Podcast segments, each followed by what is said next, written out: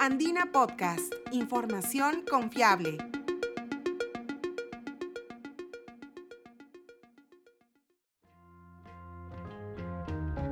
Bienvenidos, soy Ítalo Vergara, periodista de la agencia de noticias Andina. ¿Sabes qué es la nanotecnología? consiste en la modificación de la materia a una escala prácticamente atómica, lo que permite la creación de nuevas estructuras y dispositivos. Esta disciplina es especialmente útil en diversos campos, como la medicina, la manufactura y la industria energética. Para ellas, el estudio y fabricación de nuevos nanomateriales ha permitido lograr grandes avances científico-tecnológicos, razón por la cual expertos de todo el mundo continúan emprendiendo proyectos relacionados a esta área de investigación. Tal es el caso de la doctora María Quintana Cáceres, una de las investigadoras más destacadas a nivel nacional en el campo de la nanotecnología. Ha liderado investigaciones científicas para la fabricación de grafeno y el uso de una muy conocida semilla andina como colorante natural para las celdas solares. En este episodio de Andina Podcast, conoce más sobre su labor y cómo a través de sus logros busca inspirar a más niñas, adolescentes y mujeres a perseguir su sueño.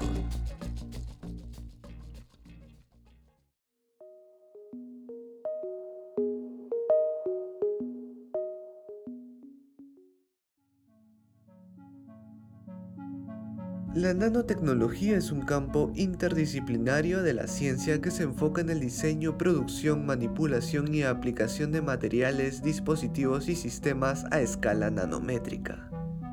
Aunque la primera mención de este término surge a finales de la década de los 50, no fue hasta 20 años después que se empezó a concebir como una nueva disciplina. Desde entonces ha logrado ser partícipe en los más grandes avances tecnológicos de la humanidad.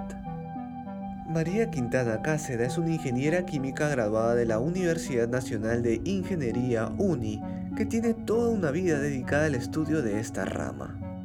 A raíz de ello posee un doctorado en química por la Universidad de Uppsala en Suecia país en el cual también ha realizado investigaciones postdoctorales sobre nanomateriales y sus posibles aplicaciones fotovoltaicas en el Royal Institute of Technology de Estocolmo. Según comenta, su dedicación y apasionado interés por las ciencias y la química nace desde su temprana infancia, cuando experimentaba con las muestras médicas que traía su padre a casa. Mi papá era médico, mm, siempre los visitadores médicos les llevan medicinas, eh, muestras médicas, para que ellos puedan probarlo, ¿no? Este, utilizarlo con los pacientes.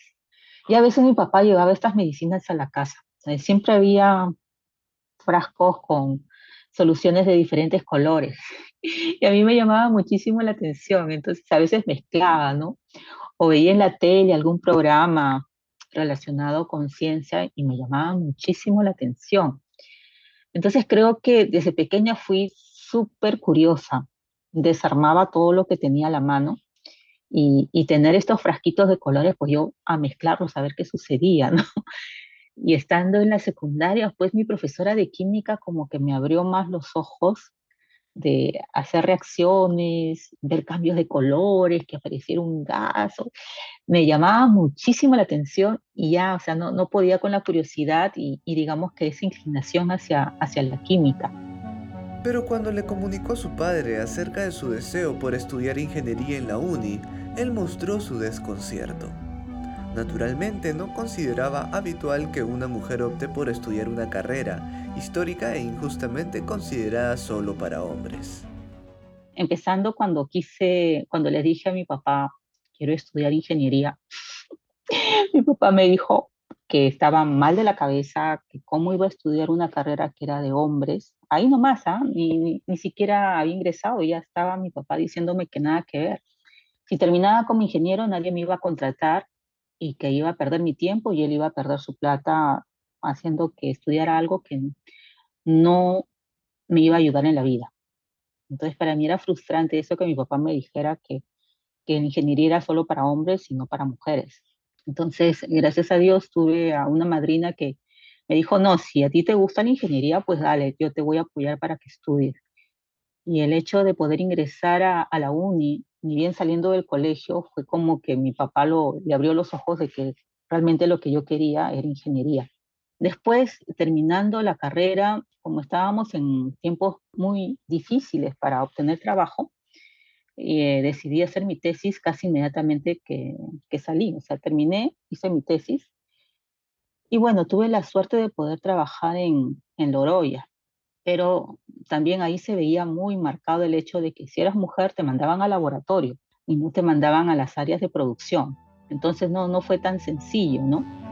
Luego se casó y tuvo su primera hija, pero las mayores dificultades vinieron después, cuando María intentó conseguir empleo, pues fue varias veces rechazada con el pretexto de que no iba a poder trabajar y ser madre al mismo tiempo. Digamos que hasta que no tuve familia no fue tan complicado. En el momento en que ya fui mamá y tuve a mis pequeñas, ahí comenzó a hacerse más difícil el hecho de poder trabajar en una planta, fue más difícil el hecho de, de poder obtener un trabajo, porque ya con familia te ponían el pero de que, ay no, por la familia ya no va a poder hacerse cargo de todo. Y ahí fue que migré hacia la parte de ciencias, hacia la química pura. Y empecé teniendo mis hijas pequeñas la maestría. Y luego ya se me dio la oportunidad después que hice mi tesis de maestría, de poder hacer mi doctorado.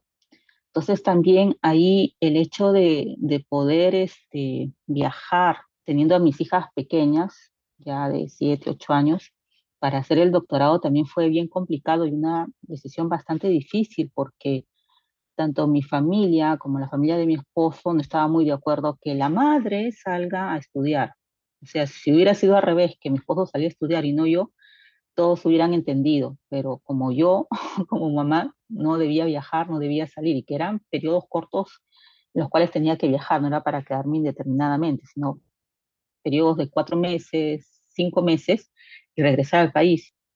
Entonces fue también bastante complicado y difícil, ¿no? La primera vez que salí y tuve que dejar a mis hijas pequeñas fue muy, muy difícil. Tenía amigas que me decían, uy, está muy bien que aproveches la oportunidad que tienes, y otras que me decían que cómo era posible, la madre nunca abandona a los hijos, y a pesar de que no los abandonaba, sino que simplemente le decía a mi esposo que me ayudara con las niñas, ¿no? Entonces fue bastante complicado manejar la situación, pero definitivamente hubieron personas que me ayudaron mucho. Afortunadamente, María Quintana pudo sortear estas dificultades y ahora es una de las profesionales más importantes de la UNI investigadora y docente de la Facultad de Ciencias y jefa del Laboratorio de Ingeniería Biomédica, Materiales y Física Médica.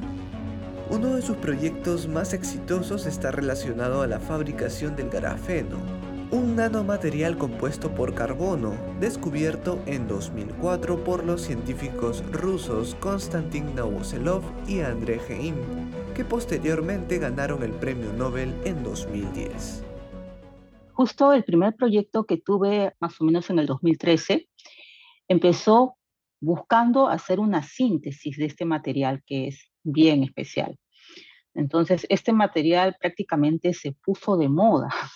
En todo el mundo hubo una especie de competencia para ver quién producía el grafeno masivamente.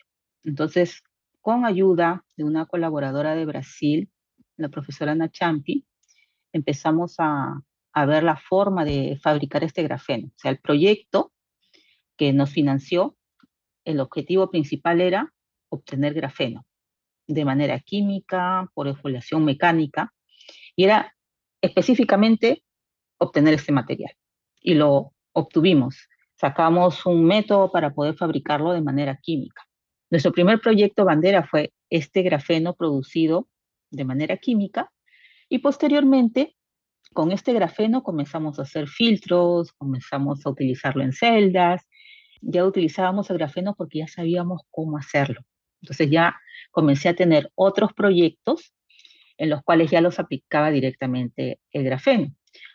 Uno de estos proyectos, por ejemplo, era recubrir arena, arena cualquiera de la playa, ¿no? Recubrirla con grafeno y ya le cambias las propiedades a la, a la arena. Entonces lo utilizábamos como un filtro. Hemos utilizado diatomitas también, que la recubríamos con grafeno y mejorábamos su capacidad de filtración. O sea, todo con la idea de mejorar las características del material y tuviera otras propiedades.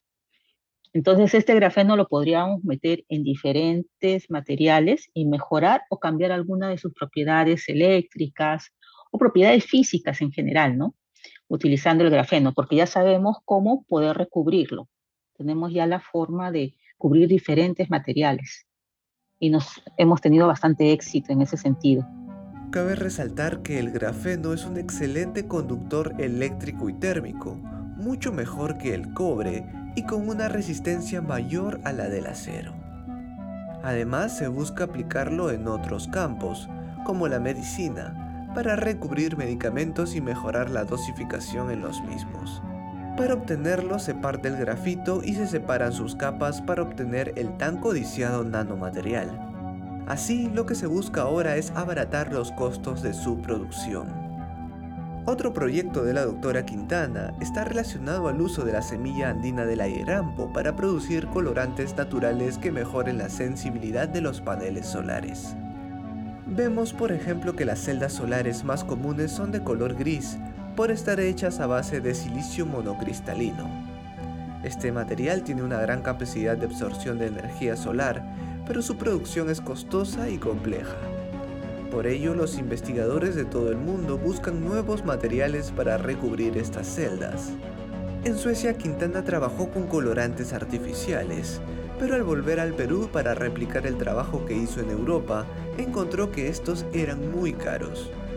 Por ello optó por buscar soluciones alternativas.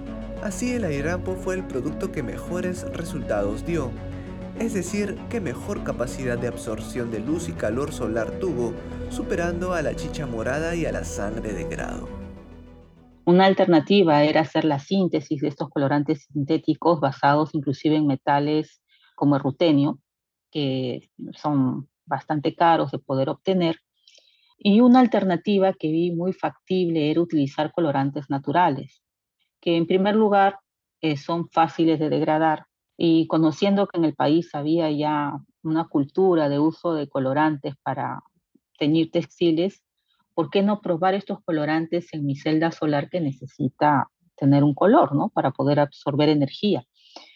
Entonces ahí empezó la historia de probar diferentes eh, colorantes naturales peruanos. Entonces no solamente he probado el airampo, ¿ah? he probado el colorante de la chicha morada, de la sangre de grado, eh, mis estudiantes comienzan a curiosear dónde más encontrar colorantes, pero así naturales de Perú, nativos de Perú.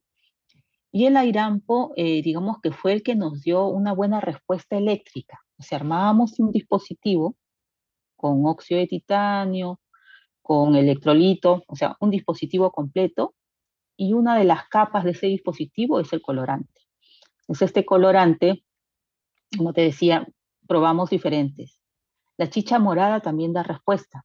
hemos hecho celdas con chicha morada, hemos hecho celdas con airampo, y cuando le hemos llevado a caracterizar a Alemania, se ha hecho un estudio pues de, del colorante para ver cuál es su estructura molecular, y ahí determinamos, por ejemplo, que el colorante que nosotros extraíamos constaba de siete colorantes, o sea, a nivel molecular, identificando las moléculas. Y de esas moléculas, pues solo tres producían luz y otras tres producían energía eléctrica. Entonces podía tener un dispositivo lumínico y un dispositivo eh, de celda solar con este mismo colorante, pero haciendo la separación respectiva. Con este mismo colorante de airampo se podría tener incluso un dispositivo lumínico y un dispositivo de celda solar al mismo tiempo, pero en ese caso es necesario hacer una separación de las moléculas que sirven para dichos fines. Además de mejorar la capacidad de absorción de energía solar, la investigadora detalla que también le darán un color más llamativo a las celdas solares. Cabe resaltar que ambas iniciativas son financiadas por la UNI, casa de estudios que viene apoyando a diversas iniciativas científicas a través del Vicerrectorado de Investigación. Si quieres conocer más proyectos similares, quédate atento a los nuevos episodios de Andina Podcast.